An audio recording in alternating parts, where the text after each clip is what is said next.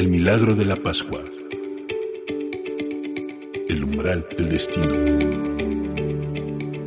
Ha llegado la hora de que el Hijo del Hombre sea glorificado. Juan 12:23. ¿Alguna vez te encontraste viajando en camino a algo que sabías que sería un momento significativo de tu vida? Tal vez estabas camino a tu primer día de universidad, o a una entrevista por el trabajo de tus sueños, o tal vez caminando a tu boda, o apresurado al hospital para el nacimiento de tu hijo.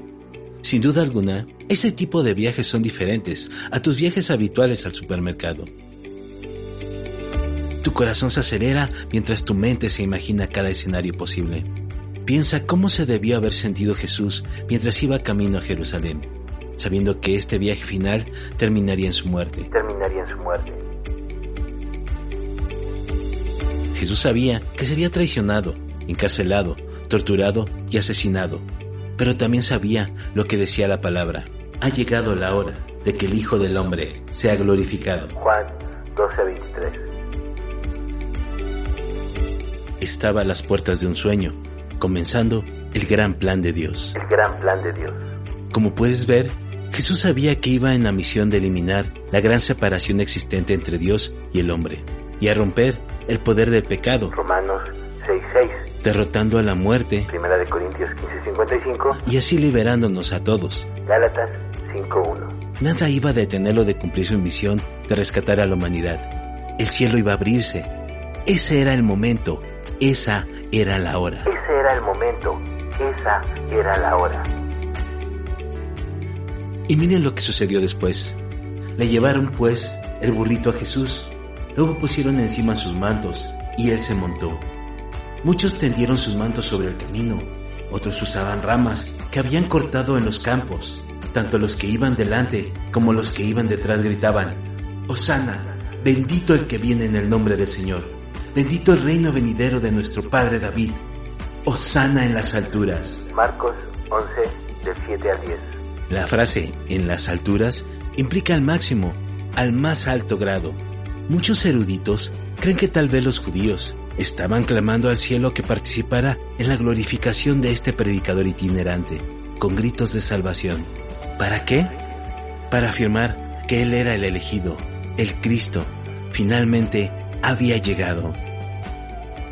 Estos gritos de adoración mostraron que al menos parte del pueblo judío Los que habían visto sus milagros, los que escucharon las enseñanzas revolucionarias de Jesús y que habían escuchado durante tres años hablar de él entre el pueblo judío, creyeron que su Mesías había finalmente llegado a traer salvación. había finalmente llegado a traer salvación.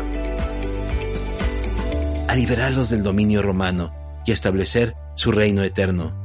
Como es típico con grandes multitudes, la emoción y las expectativas comenzaron a esparcirse y pronto estas masas comenzaron a gritar al unísono.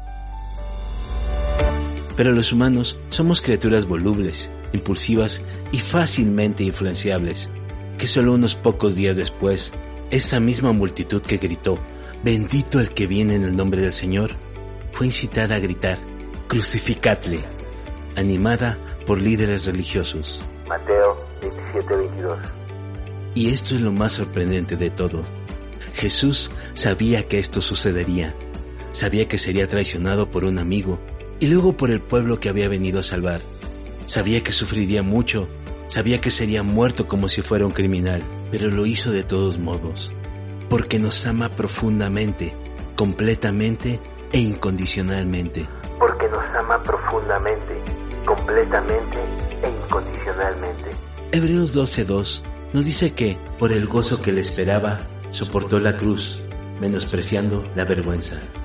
¿Cuál gozo? El gozo de redimirnos y restaurarnos a una relación perfecta con Dios, para hacernos hijos de Dios, para darnos vida eterna en su reino. Lo hizo porque se agradó de ti. El Salmo 18.19 dice, me sacó a un amplio espacio, me libró porque se agradó de mí y porque se deleita en ti y desea una relación contigo, sufrió ese camino. Se subió a ese burro y cabalgó hacia su destino.